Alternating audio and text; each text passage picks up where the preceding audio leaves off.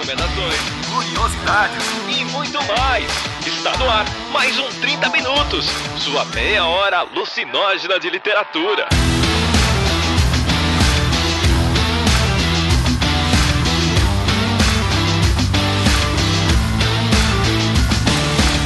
E este é o seu 30 minutos, sua meia hora alucinógena de literatura. Tava com saudade de falar esse slogan completo. E eu estou aqui com a presença dela, que né, vive fazendo retrospectivas, mas sempre com aquela qualidade 30 minutos. Com selo qualidade 30 minutos, Cecília Garcia Marcon. Você tava falando de mim? Por que você me elogiou? Não entendi. É que é final de ano, daí todo mundo se dá bem, sabe? Gente, eu tô aqui pra fazer uma retrospectiva desse ano que, nossa, não pode acabar mais rápido, não é mesmo? Que acabe logo porque tá feia a coisa. Foda. E estamos aqui com ele, que é a nossa, como é que chama? Divindade, né? O Beber não é nenhuma pessoa, é um anjo, né, Beber? Sou apenas um meme. Oi, gente.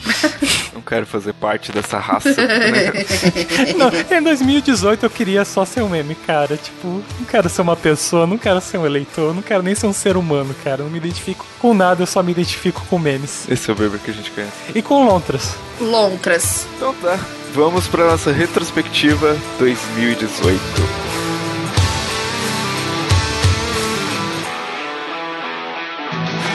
Antes de mergulhar de cabeça nessa nossa retrospectiva de 2018, é minha tarefa aqui lembrar vocês que esse projeto, esse podcast, o 30 Minutos, foi mantido durante esse ano pela melhor comunidade que poderia ter em torno de um podcast, de um projeto de literatura. São vocês que nos ajudam, que vieram durante todos esses meses apoiar o podcast para, contra todas as expectativas, sustentar e manter ele no ar durante o ano que se passou. E é uma comunidade muito especial e muito grande. Hoje é graças a 90 pessoas que esse podcast se recusa a terminar e tem a audácia de continuar em 2019. E já que esse é um episódio especial, eu quero agradecer a todos vocês. Então, muito obrigado para Laine Lima, a Sandra Mori Kuvajima, Ohana Lima de Araújo, Juliana Vermelho Martins, Daniel Story, Jéssica Ferraz dos Santos, Diniz Bortolotto, Áureo J, Marlene Gouveia, Caroline Vitti, André Flores, Fábio Hammerschlager,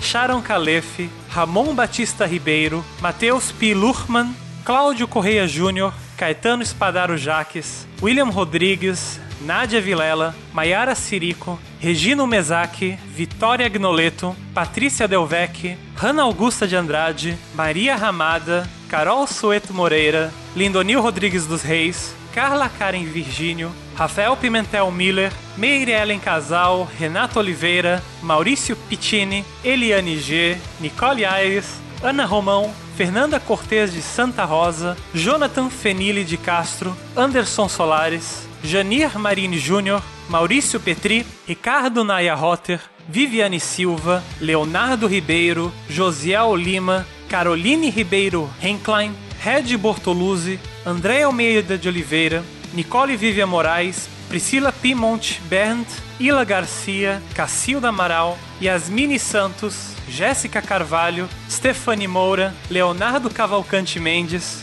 Eliese Caramal, Daniele, Luciane Barroso da Silva, João Marçal Medeiros de Souza, Carla Andréia Frederico, Karine Toribio, Cláudia Desorze, William dos Santos Ferreira, Clarice Maia Scott, Paulo Henrique de Núnzio, Daniel Link, Ítalo Sestari, Natália de Souza e Souza, Cristiane Tellier, Juliantes, Maria Fernandes Fuscaldo, Silvana Pierro, Gabriela Bessa, Arthur Henrique Fancelli dos Santos, Tayana Coelho Dias Ribeiro, Rafaela De Bastiani, Fernando Rauscher, Milena Lins, Beatriz Michelon, Gabriel Mate de Moura, Ciro Canguçu Correiro, Glinda Ferreira dos Santos, Olga Clarindo Lopes, Jorge Gonçalves de Oliveira Júnior, Vilmar Mendes, Laurina Fuco e Natália Caiori toda. Foi junto de vocês e meus grandes amigos Vilto Reis, Cecília Garcia Marcon e Jefferson Figueiredo que conquistamos o ano de 2018 e vamos encerrá-lo com nossa tradicional retrospectiva, dessa vez ao som de Tom Zé. Nos vemos todos então em janeiro de 2019.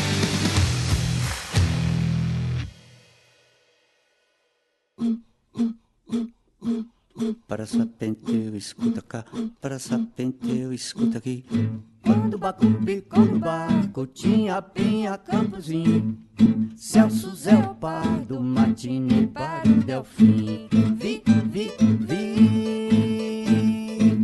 Para sapenteu, escuta cá, para sapenteu, escuta aqui. Quando bacuruba no barco tinha Pinha, Campozinho. Celso, Zé, o Pardo, Matinê, Pardo, Delfim. Vi, vi, vi. Para Sapenteu, escuta cá, para Sapenteu, escuta aqui. Quando Bacumbi, Corubá, Cutinha, Pinha, Campozinho. Celso, Zé, o Pardo, Matinê, Pardo, Delfim. Vi, vi, vi. Para Sapenteu, escuta cá, para Sapenteu,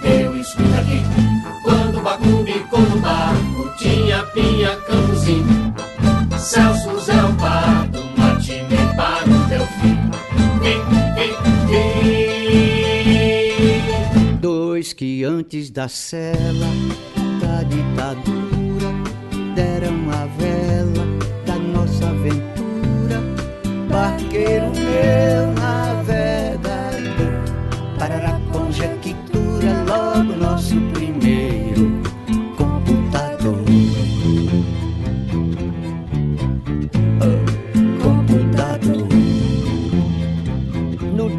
do Sinatra, a viagem começa no século VIII, quando o zero invadiu nossos avós.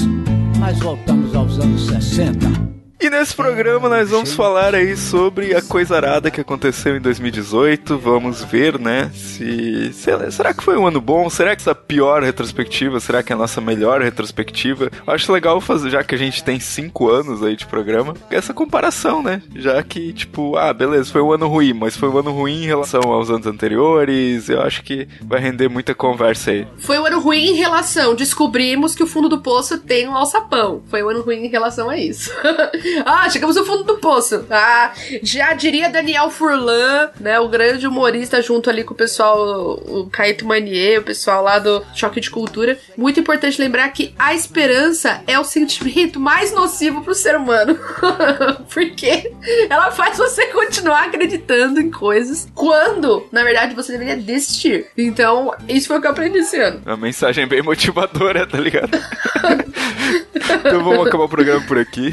Não, mas pera, pera, pera, pera, pera. Vamos, vamos fazer então. 2016, tava todo mundo chorando, todo mundo triste. Nossa, 2016 foi tenso. 2017, apesar de ser um ano um pouquinho pior, a gente já tava um pouco mais feliz, né? Porque o ano tinha sido bom pra gente. 2018 é tudo ruim. Ah, não, a gente tem um nenezinho lindo agora. O 30 Minutos chegou ao ponto que temos o quê? Um baby literário, que é o Emanuel. Eu, agora há pouco, eu tô tipo do outro lado da casa e eu vi ele chorando, mas tudo bem. Isso é mentira. Eu fiquei dois dias com a Débora e o Emanuel e o Vilton em extrema. O Emanuel não chorou uma só vez. Quando ele tinha dois meses, né? Agora ele tem seis meses e tu sabe que. O Emanuel não é uma criança que chora, ele é uma criança que come, caga e dorme. Só. O Vilton não sabe o que ele tá falando. né, na vida de uma criança. Eu acho que eu sei mais disso que o Vilton, aquelas, né? Me comportando como. Na maioria dos dias ele é uma criança ótima. Às vezes, nem sempre. Nos stories, não há um story sequer do Emanuel abrindo berreiro. Não há provas de que o Emanuel chora. É que o Instagram, né? Ninguém vai botar foto de uma coisa negativa, né? Só vai botar foto do mundo perfeito. Eu seria a favor de um Instagram realidade paterna, sabe? Só as partes de sofrimento. Ó lá, você tá perdendo a oportunidade. O, dia que o Emanuel cagar tudo em você, você tira uma foto antes de se limpar, porque é mais importante. Já foto fala assim: a paternidade é uma bênção. E vai, entendeu? A paternidade, ela me levou a descobrir que uma das melhores páginas do Facebook é Você já tomou um seu anticoncepcional hoje? Procurem essa Que página. coisa horrível, Vilton. Gente, não pode. Vários vídeos de crianças fazendo coisas muito absurdas. Ok. O Emanuel não tá nesse ponto ainda. Não, graças a Deus não, cara. Senhores embaixadores, a humanidade vive agora um retrocesso da história.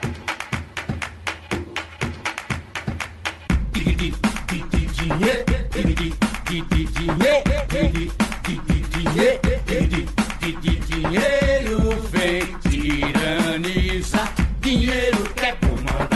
dinheiro quer conquistar.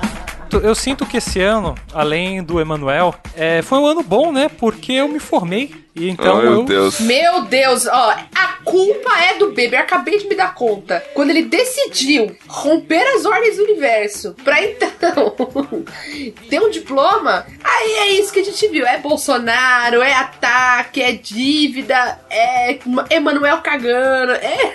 Entendeu? A culpa é do Beber. Quantos anos, Beber? Eu, hoje? Não, não, não. Quantos anos você começou a faculdade? Ah, na universidade? É. Peraí. Oito... Oito anos, Beber? Quê? Não, pera. Seis. Seis, seis, seis. Só seis. Seis, Seis tá de boa. Seis anos. Seis ainda é possível. Podia ser medicina, né, Beber? Não, é a mesma do Vilto, o que só torna a parada ainda mais bizarra.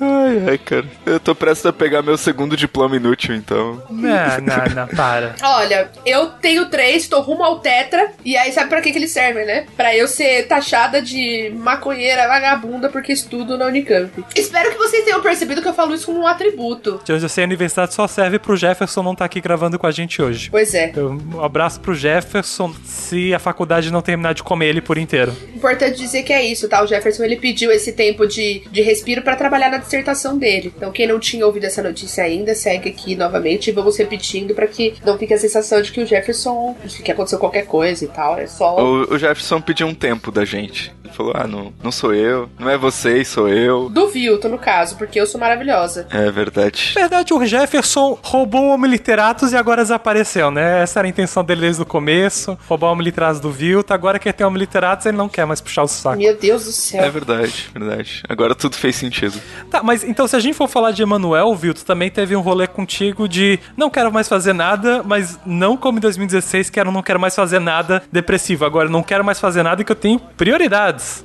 É, Eu acho legal fazer a comparação, tá? Porque em 2016 eu queria desistir da vida, né? Queria desistir de tudo, mas porque eu tava numa fase bem dark, bem tensa. E agora 2018 chegou o momento que, tipo, chegou o baby, preciso repensar minha vida. E eu falei, cara, tipo, eu não tô dando a devida atenção pros projetos. Acho que tem pessoas que podem fazer melhor. E resolvi passar algumas coisas, né? Então, tipo, Amo Literatos, o Jefferson assumiu. A editora Nocaute eu saí também da editora, então entrou o Rodrigo Ramati no meu lugar. Então, cara, eu fiquei feliz por ver assim que os projetos foram além de mim, sabe? Eu acho isso bem importante, na verdade. E tô bem feliz. Daí continuei no 30 minutos, continuei com os vídeos no YouTube, continuei com meus projetos de curso online. Então ainda é alguma coisa a ser feita, Mas o maior projeto da sua vida ainda é Baby Emanuel. toda certeza. Ah, a carinha dele. Gente, uma das coisas mais legais foi ver o Vilto falando, fazendo vozinha Ah. de nenê, pessoalmente. Sabe assim, com o Emanuel? É? Você quer isso? Você quer, você quer, você quer, você quer? Ele faz. Gente, é impressionante. Queria ter filmado, mas eu estava passada. Sabe o que é mais assustador? O que, é mais assustador? Você se torna mais parecido com seus pais quando você se torna pai. Nossa, no meu caso, tomara que não, Brasil. E você estava falando que vocês se encontraram esse ano, teve esses rolê também, né? De novo, né? Quer dizer, Não passa. não contente de fazer a cagada uma vez, eu fiz de novo. Só que dessa vez, pelo menos, não vieram quebrar garrafa na minha casa. Tá, no começo do ano, todo mundo estava junto no lançamento dos livros da Cecília e do Jefferson. Nossa, cara, Parece que foi em 2017, parece que foi há 10 anos atrás, parece. parece outra vida. Foda, parece mesmo. Mas foi no começo desse ano a gente estava em São Paulo, é, gastando lucros e fundos em troca de estar lá num calor Gastando o que tinha, o que não tinha e o que nunca vai ter. pra voar e estar lá. Quer dizer, no nosso caso voar, né? Vocês foram a pé mesmo, né? Porque tá lá um martírio. Nossa, e eu parei num lugar horrível, eu tive que subir de salto. Nossa, oh, sério. Aquele. Oh, e detalhe, eu tive uma desidra... eu tive uma desidratação aquele dia, porque tava muito calor. Eu suei tanto que eu desidratei. Eu precisei ficar na água de coco no dia seguinte pra me recuperar, vocês têm noção? É, o conviver com o Jefferson é horrível assim, gente. não, não falem assim. Não, a culpa, pior que dessa vez a culpa não foi do Jefferson. Foi outro, outra questão que rolou lá. Mas os livros saíram. Saíram. Os livros saíram. Saíram. E agora vocês são. Assim como o Vilton, né? Então, se eu, se eu divido com o Vilton uma faculdade, vocês dividem uma editora, por onde foram publicados. Pois é, acredita. Tanta coisa, né? Podia ter dado tão certo, mas a gente toma essas decisões erradas na vida aí. Eu comecei o ano como editor da Cecília do Jefferson, terminei como colega de editora só. Olha só. Eu acho que melhorou, né? Na verdade, mas enfim. Eu acho que não há, não há um prejuízo sequer, né, na, na situação. Não, o, o Vilto, o Vilto foi... É, é- é que assim, como meu livro não tava muito grande, a, a única coisa que o Vilto falou assim, ó, tá escrevendo, mas tem que ter até tantas palavras, tá? Porque senão não vai dar pra gente publicar, vai ficar muito grande, muito caro, não sei o que. Ou seja, ele deu uma, ti- uma passada no facão só, mas na verdade, no- na edição do livro, ele não propôs de tirar nada. Eu acho que isso é alarmante, entendeu? E se, se depois de publicar o livro mudou alguma coisa? Aquelas, né? Já que a família não ouve. Minha família ficou uns dois meses sem falar comigo, assim, mais ou menos. O Filto lembra das coisas que aconteceram no dia do lançamento, né? Não foi uma coisa tranquila. É... Mas é, eu não, não tô tomando remédio mais agora. É... E logo, bem perto ali do, do lançamento do livro, eu comecei a fazer. Eu tinha começado a fazer as aulas de tecido acrobático, que foi, na verdade, um ponto de virada muito importante para mim esse ano. É... Eu, durante a minha vida, eu sempre tive uma relação bastante conflituosa com o meu corpo. Ela ainda é muito difícil para mim, por muitas razões, assim. Algumas que eu até mencionei no livro mesmo. É, e aí tem uma coisa que é muito cruel da nossa sociedade, que é exigir que você esteja em forma ao mesmo tempo que quando você não está em forma e vai para um lugar para recuperar essa, esse fôlego, essa energia, é, você é muito julgado, porque você não está com aquele corpo das pessoas de lá. Então, te exclui e te bloqueia, sabe? Você não consegue, você não consegue entrar, cara, é muito louco. E aí, então, eu cheguei a começar aí, começar a academia várias vezes, mas eu acho o ambiente extremamente tóxico para mim, eu não gosto. E aí, só que eu cheguei num ponto que, assim, os efeitos colaterais dos remédios estavam muito pesados para mim. Eu tava começando a ter lapsos de memória, é, as náuseas e os, os sintomas é, mais relacionados a, ao gastrointestinal, é, eles estavam muito fortes, estavam me atrapalhando. É, o remédio para dormir eu tinha a sensação de que ele me sedava, ou seja, eu dormia na marra, mas eu não tava conseguindo ter qualidade de sono, enfim, não tava legal mas para mim tomar o remédio. Foi muito importante para mim em determinado momento, é, mas para mim não tava funcionando mais, e aí eu fui pesquisar, fui estudar tal, pra ver o que, que dava para fazer. E aí muitas pessoas comentam da importância é, da endorfina, da serotonina naturais, ou seja, existem, o seu corpo consegue produzir isso naturalmente. E você pode criar mecanismos para produzir mais disso, produzir mais é, neurotransmissores, né? Deixar isso mais livre, tá? Enfim, fui, fui fazer essa loucura aí. E aí eu falei, bom, eu preciso achar uma atividade então que seja física e prazerosa. Precisa ser os dois eu achei, fui fazer uma aula experimental de tecido, eu gostei muito, principalmente pelo fato de que eu pingava, ou seja, eu tava super me exercitando, mas é, eu não me sentia julgada, assim, sabe? Eu não me sentia num ambiente tóxico de depreciação e tal. E eu comecei a fazer e foi um salto na minha vida, assim, eu tive é, algumas mudanças no meu corpo, então é, eu tô um pouco mais magra, tal, não é muita coisa, mas eu tô um pouco mais magra, mas eu tô muito mais forte fisicamente, forte mesmo de conseguir fazer. Eu sei que quem me segue no Instagram. Se não segue, se não segue, comece agora, Cecília.marcon, muito fácil, né? É meu nome só. É, eu coloco lá toda a aula, alguma coisa que eu fiz, assim, sabe? Eu, às vezes eu fico meio na dúvida, não sei se o que eu tô fazendo parece uma coisa ridícula que qualquer pessoa faria, mas, gente, eu juro por Deus que não é. Eu juro que eu tenho que dar um ralo danado pra conseguir fazer aquilo, assim. E cada coisa que eu consigo é uma vitória muito grande. É, eu tenho uma professora fantástica, que é a Jéssica. Ela é maravilhosa, maravilhosa, assim. Ela é uma pessoa incrível. E ela me acolheu as minhas necessidades de uma forma fantástica fantástica. E isso culminou em duas apresentações que eu fiz. Foi a primeira vez que eu fiz apresentação em palco na minha vida. Eu nunca tinha feito isso, apresentação artística. Pra gente que é muito, muito do intelectual, se expor dessa forma é muito diferente, sabe? Então, aí eu fui, eu fui, fui atriz na, no espetáculo, fiz um personagem na, na no, espetáculo, no festival, fiz uma coreografia de tecido e tal. Eu nunca imaginei na minha vida que isso ia acontecer e me deixou muito feliz ter conseguido. É, por menor que seja, por mais simples que seja, eu fiquei muito feliz de ter conseguido conseguido, assim, sabe? Foi muito bom para mim. E então foi um ponto alto desse ano. Eu consegui sair dos remédios, consegui retomar uma, uma relação de comigo e o meu corpo, o que meu corpo pode fazer, sabe? Ainda é muito difícil para mim, sabe? Porque a gente vive numa sociedade que, com, principalmente com as mulheres, é, é muito rigorosa com os corpos e tal. É muito difícil. Tem dias que são bem ruins. Então teve um, um receio uma hora de, tipo, largar os remédios, tirar aquela rede de baixo, tipo, ah, eu vou cair novamente. Ah, eu tava precisando, eu não aguentava mais. Eu não aguentava mais, eu não aguentava mais ter todo dia. Eu não aguentava mais. Putz, eu tomava remédio, eu ficava super grog uma hora até antes de dormir. Eu não tava conseguindo mais, então eu tava começando a me fazer mal. E eu falei, eu prefiro, eu prefiro me jogar um pouco, ver o que, que vai acontecer. E foi bom, deu certo. Lógico, teve uns, uns meses iniciais que oscilou muito. Aí eu tive um problema de saúde sério no final de junho. É, para mmim foi sério, porque eu peguei H1N1. E eu tenho asma, né, gente? Então, para quem tem asma, é uma recuperação que demora um pouco mais. É, eu fiquei muito mal mesmo. Eu fiquei umas duas semanas muito mal. É, então, eu, e, e, eu sei que assim, uma parte da, da depressão também envolve o seu sistema imunológico, né? Então você fica com processos alérgicos e também tem a imunodepressão da sua, sua imunidade cai e tal. Então eu sei que foi um processo relacionado a não estar tá mais tomando antidepressivo, quanto eu fiquei doente logo dois meses depois de ter parado de tomar remédio, sabe? Mas passou. Então, pelo menos fisicamente, eu terminando me sentindo muito bem, sabe? Me sentindo forte mesmo e retomando uma relação mais saudável com o meu corpo, assim. Foi um ganho para mim. Essa questão dos remédios, né? Tipo,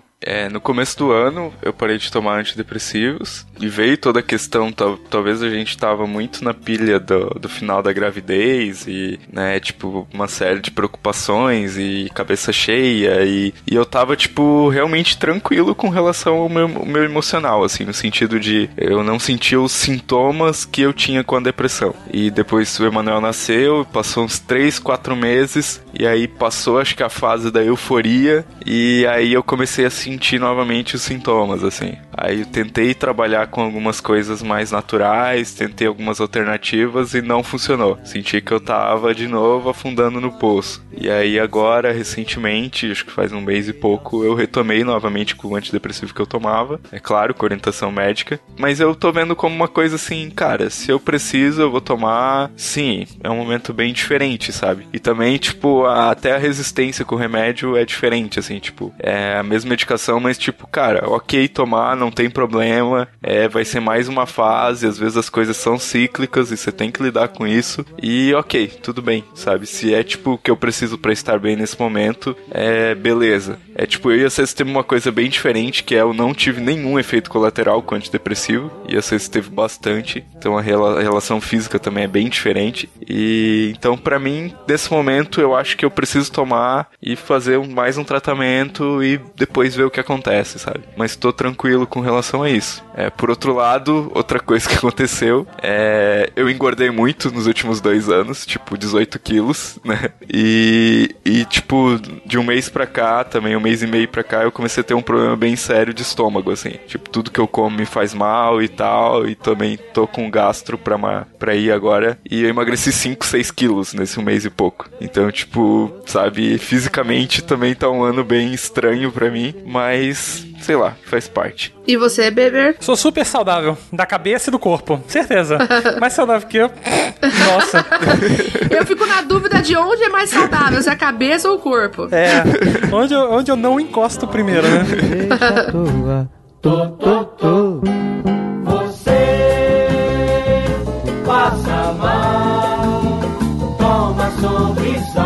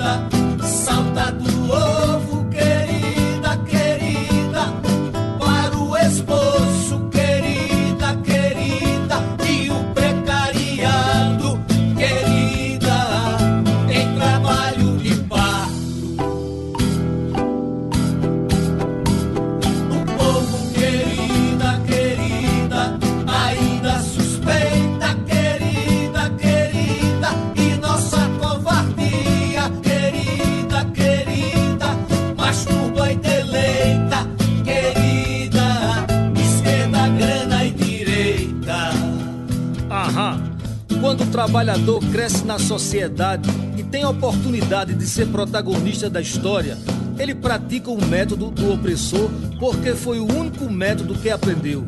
Então ele só sabe agir como o opressor. Arrastão de Paulo Freire. Aham. Mas a gente mais ou menos falou da metade do ano, porque teve Copa do Mundo, né? Copa do Mundo eu acho que foi muito divertida, pra quem gosta. Parece que foi de novo em 2017, não parece que foi esse ano. Porque pra mim o ano todo se resume em política, em treta e estresse com a família e, meu Deus, parecia que o mundo ia acabar. Pra mim, não é que parece que o mundo ia acabar, não. Pra mim, uma parte do mundo acabou mesmo. Uma parte do mundo real acabou, assim. Acabou uma parte que eu. Da forma que eu olho pra algumas pessoas, que eu falava, nossa, nunca imaginei que uma divergência de pensamento fosse se tornou uma coisa tão bizarra, que é, uma, na verdade, uma diferença de valores, assim. Então foi, nossa, bem complicado. O ano tava configurado para ser alguma coisa diferente já pra gente, é, com o 30 minutos mesmo. Eu lancei um podcast e as pessoas perceberam que eu sou um pouquinho uma pessoa normal, né? Com o nível de pessoas que eu trouxe pro meu programa, eu sou uma pessoa extremamente normal. E cara, que desafio, que desafio foi mim para mim manter, sabe, não deixar a peteca cair diante do mundo ao redor parecendo em chamas e prestes a acabar. Não sei se vocês estavam com a mesma sensação no trabalho de vocês e que tipo a qualquer momento a fantasia ia cair, as pessoas iam saltar umas por cima das outras, feito o fim do mundo, mas eu tava com essa expectativa. É, no meu trabalho, na verdade, eu tive muita sorte, porque eu, eu trabalho numa escola que acolheu muito as, os, os lugares, assim, de dificuldade dos professores nesse momento. Então a gente ficou todo mundo de mão dada sofrendo junto durante três meses, assim, infindáveis, né? Porque agosto, setembro e outubro duraram dois anos, não é possível que durou só isso, assim, sabe? É, então, nesse sentido, foi muito bom. O que foi muito ruim? Ver antigos colegas de trabalho de faculdade, porque eu, porque eu ficava, meu Deus do céu, o que, que aconteceu com essa pessoa? Porque essa pessoa virava e falou assim: tem que catar professor e encher de porrada mesmo. E eu falava, viu, mas eu sou professora. É, se fizer merda, tem que te encher de porrada também. Ah, caralho, mano! Como assim? Tipo, né? Lidar com isso. Algumas pessoas da minha família também foi, foi, foi pior. Mas eu acho que o, o, o mal-estar coletivo, para mim, foi pior do que o, o, o, próximo, sabia? A coisa de olhar e não saber por onde começar, assim, olhar e falar assim, cara, mas tá tudo fudido. Não adianta eu cuidar só desse meu micro, porque tá tudo muito fudido. E agora ver a ficha das pessoas começando a cair, sabe? Tu não puder dizer eu te falei. Ah, mas eu falo. Ah, eu falo sim. Não pode é o caralho. Que não pode o quê? Ah, não posso, não posso falar. Posso ouvir esse monte de merda, não posso falar, mas eu quero ver quem, quem vai me impedir. Cara, tipo, eu sou uma pessoa que tem muita preguiça de discutir com as pessoas, porque eu acho a discussão geralmente ela é inútil, sabe? A pessoa não vai mudar, cara. Mesmo que ela entenda que ela tá errada, ela não vai mudar. E eu acho isso incrível. Então, tipo, essas eleições foram momentos assim de tipo, a pessoa chegava dizendo, ah, eu acho isso, isso, isso, aquilo. Eu, ah, beleza, cara, legal, parabéns, que bom pra ti. Não dá, cara, eu não comprei briga com ninguém, deixa as pessoas se matarem, vai acontecer mesmo. Ao, ao mesmo tempo, Filter, eu mais percebo que essa posição que eu também, infelizmente, assumi é muito um privilégio porque assim, por mais que aconteçam coisas ruins, eu sei que eu me safo, talvez, que eu não vou perder. Tem gente que só pode brigar, só pode lutar, porque para ela já é uma batalha todo dia. Eu, assim, me dói muito saber o quão mais politizado eu preciso ser, para não deixar as coisas acontecerem do jeito que estão para acontecer. Mas por outro lado, Weber, eu fiquei muito triste muito chateado de ter perdido, entre aspas, né? Mas acho que meio que foi o que aconteceu mesmo. Alguns amigos, sabe? Pessoas que eram muito queridas, tipo, famílias de amigos, que as pessoas, tipo, chegaram a um ponto de, tipo, ah, o quê? Tu não vai votar no Bolsonaro? Tipo, não vou mais falar contigo. Tipo, cara, então, tipo, isso me chateou bastante, assim, por perder pessoas, que eu acho que é uma coisa que me intriga bastante. Eu desisti já do Sul. Tem que explodir tudo mesmo. o Sul não é meu país, tá ligado? Fazer um adesivo. Sou do Sul, mas sou limpinho, né? Não sou nazista. Gente, eu tô num estado que elegeu pela sétima vez consecutiva o mesmo partido e fica reclamando que não tem mudança. Como como que você faz para explicar para as pessoas? Me, me, me faça entender como alguém pode querer mudança e votar no prefeitop pornozeira. É impossível. Para mim foi muito difícil, assim, sabe? Como feminina. Embora assim, eu, eu, sou branca também, eu também tô numa, num lugar muito privilegiado. Acho que os dois lugares de, de, de não privilégio para mim são ser mulher é, e ser professora, que se tornou uma profissão que tá. Estamos todos com o alvo no meio da cara, assim, né? É, eu fui passear hoje na feirinha hip e tinha uma camiseta vendendo lá que era um alvo, assim, tava escrito Talba de tiro ao Álvaro da, da do Adoniran, né? Eu falei, ah, vou comprar, mas eu vou colar isso na testa, assim, sabe? O, porque faz mais sentido, assim. Então, são dois lugares para mim de muito desconforto. para mim, a violação com a, a violação com ser mulher, tô, essa é aquela coisa, eu tô tão acostumada já a, a brigar e a falar que não, não tá vindo nada que eu não espere. Agora, claro que ninguém tava preparado para mim ser Damares. Nada me preparou para isso. Porém, a violação com a minha profissão, para mim, foi me deixou muito mal. Sabe? Do nada ser, ser, ser parte do grupo que é considerado o problema do país. Do nada, os professores, que são, assim, ó, são uns fudidos, tá bom? O professor é uma raça de fudido. Uns mais, outros menos. Mas uma raça de fudido. Do nada a gente se tornou o problema do país, a gente precisa ser combatido. Do nada a gente precisa ser observado, vigiado, controlado.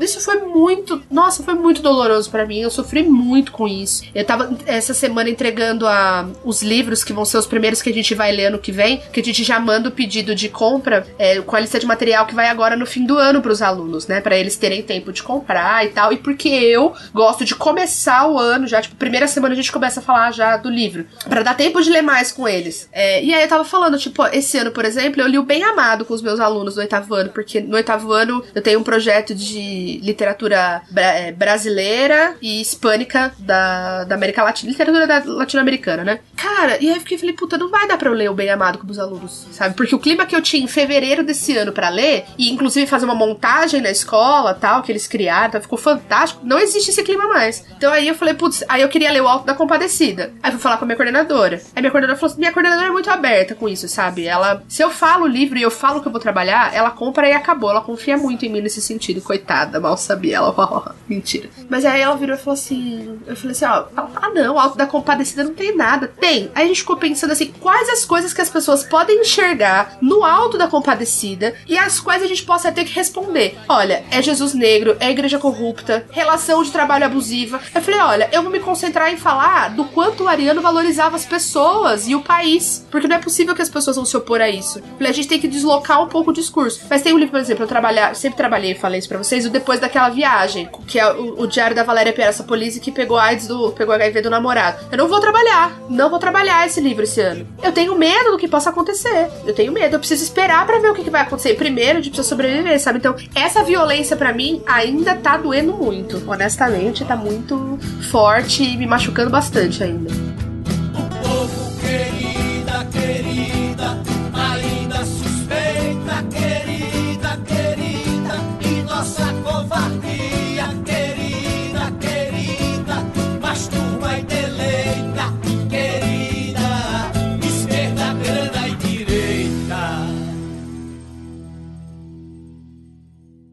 A trocado capacauste, duple elast feliferofuga story, loco alubrimendi múltiple organi periodiplaste, rapa recipro rusti saga simplita na vela vera viva unívora, cidade.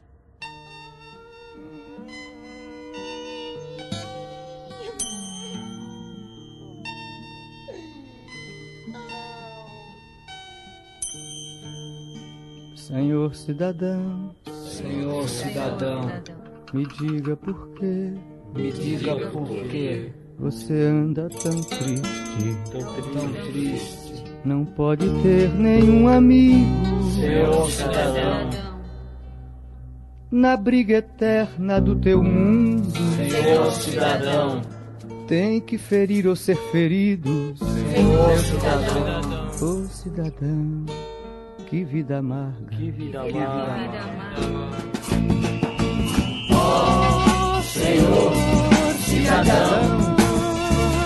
Eu quero saber. Eu quero saber com quantos quilos de medo, com quantos quilos de medo se faz uma tradição. Ó Senhor, cidadão, eu quero saber, quero saber. Com quantas mortes no peito, com quantas mortes no peito, se faz a seriedade. Senhor cidadão, Senhor cidadão, eu e você eu e você, temos coisas até parecidas. parecidos. Por exemplo, nossos dentes. Senhor cidadão, da mesma cor do mesmo barro. Senhor cidadão, Enquanto os meus guardam sorrisos, Senhor cidadão, os teus não sabem se não morder.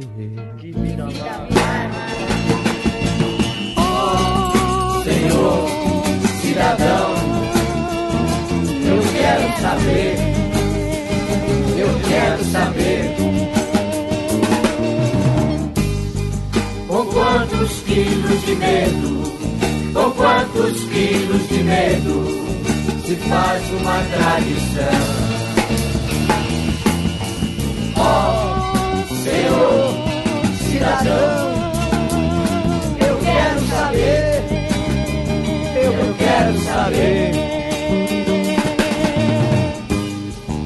Tesoura no cabelo, se a tesoura no cabelo também corta a crueldade. Senhor cidadão, Senhor cidadão, me diga por quê, Me diga por quê, me diga por quê, me diga por quê, me diga por quê, me diga por quê, me diga por me diga por quê, me diga por me diga por quê.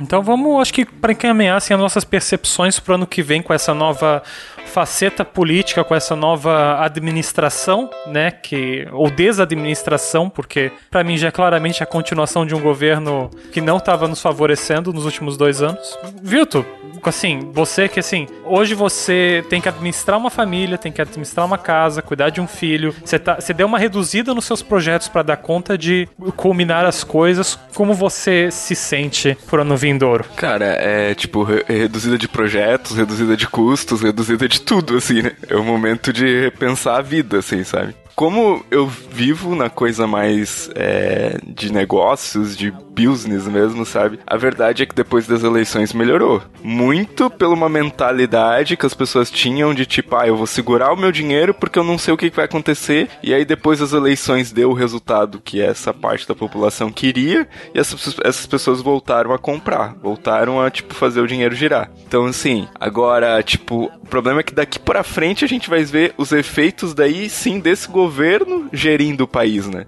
Então, tipo, é um grande ponto de interrogação, né? É como falaram, ah, tipo, foi o maior cheque em branco da história. E eu não sei quem foi que disse isso, acho que foi o FHC, sei lá.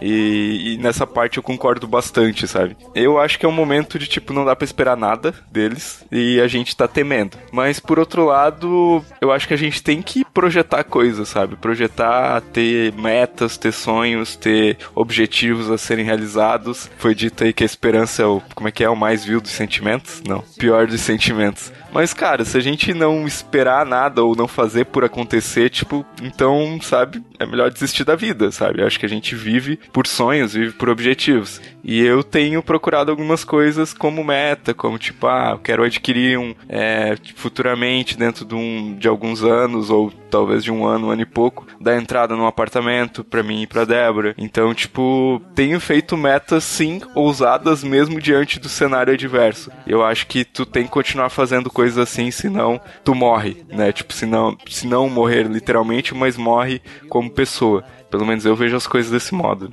Eu sinto que 2019 tem tudo pra não ser um ano bom, então eu, eu realmente sinto que eu tenho que diminuir o escopo das coisas e me concentrar no que eu tenho certeza que vai me trazer alguma coisa e eu vou conseguir sobreviver. Muito do que eu tinha construído, o que eu tinha imaginado, eu já tive que admitir que não vai se tornar real. Então eu mais me agarro às coisas mais assertivas porque, bem, pelo menos pelo menos assim a gente consegue investir o nosso tempo, investir a nossa dedicação em coisas que funcionam. Eu acho que eu sinto isso e na direção do podcast também é muito disso. A gente sabe hoje o que a gente consegue fazer, o que dá certo e não dá mais pra gente perder muito tempo esperando que o podcast cresça, que o podcast vá ficar melhor. A gente vai ter que trabalhar com o que a gente tem hoje, com as pessoas que a gente fala hoje, com os nossos ouvintes, com os nossos apoiadores, porque o que a gente atingiu hoje é o que a gente tem que acreditar que a gente vai, pelo menos, conseguir levar adiante, conseguir manter. Crescer não é uma perspectiva tão cedo pra mim de novo. Eu acho que é um momento também de, de amadurecimento pessoal, assim, eu sinto bastante, posso falar por mim só, né? Mas tipo, cara, talvez ser um pouco menos idealista e um pouco mais pragmático. Talvez é o que exige esse momento.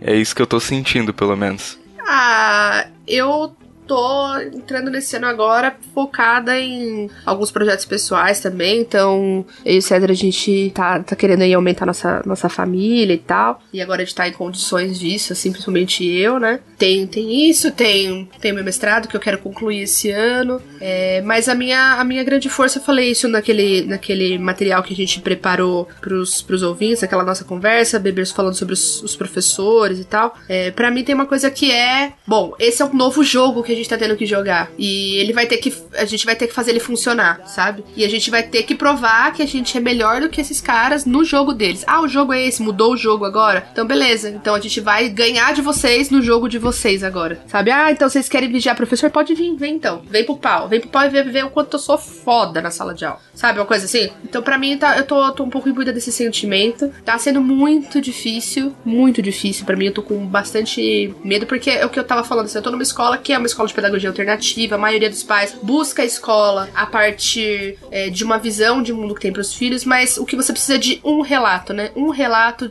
de uma fala sua fora de contexto. Você não precisa de mais do que isso para ter um problema, né? A escola que eu trabalho tá entre as 200 escolas que foram certificadas pelo MEC durante o último governo da Dilma, é, antes do, do golpe, sobre. É, foi notificada como uma das 200. Foram 189 escolas, tá? Então a minha escola é uma das 189 que foram premiadas é, como inovação e criatividade em educação. Então a gente tá muito com o alvo, porque 200 escolas pro Brasil não é nada, assim, pra fiscalizar, pra infernizar e tudo mais, sabe? A gente tá começando o ano que vem com bastante cautela. E eu tô atenta, mas eu tô. Assim, eu tô focada, assim, sabe? Eu, falo, eu não, não vou desistir tão fácil assim é, das coisas que eu acredito e do que eu acho que tem que ser. Eu tô, tô firme, assim. É, e é a postura que eu quero tentar pro, pro ano que vem mesmo. Então é isso, né, bebê? É isso, Vilto. É isso, Cecília. A gente vai sobreviver. assim esperamos, pelo menos. É o que dizem. É o que dizem. E se tudo der certo, a gente vê os ouvintes em janeiro. Se não, gente, eu imagino que em março já vai estar tudo melhor e a gente vai poder estar aí com vocês mais uma vez. Vamos lá, força pra nós. Então é isso, minha gente. Esse foi o nosso podcast de hoje e até o próximo programa. Valeu!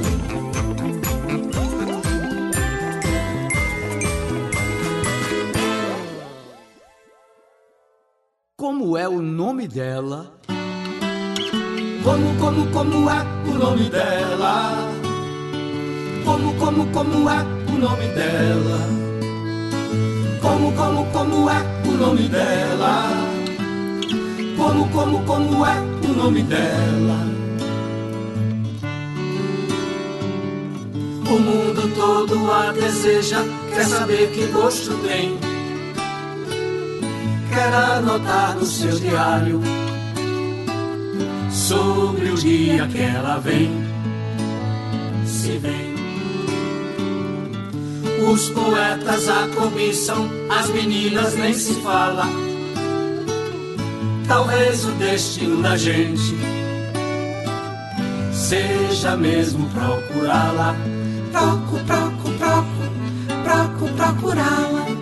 Procu, procu, procu, procu, procurá-la. Procu, procu, procu procu procurá-la. Talvez por toda a vida seja só uma grande vontade e sua rima mais próxima. Quem sabe, felicidade, quem sabe. Como, como, como é o nome dela? Como, como, como é o nome dela? Como, como, como é o nome dela? Como, como, como é o nome dela? O mundo todo a deseja, quer saber que gosto tem. Quer anotar no seu diário sobre o dia que ela vem, se vem. Os poetas a cobiçam, as meninas nem se fala. Talvez o destino da gente seja mesmo procurá-la. Procu, procu, procu, procu, procurá-la. Procu, procu, procu, procu, procurá-la.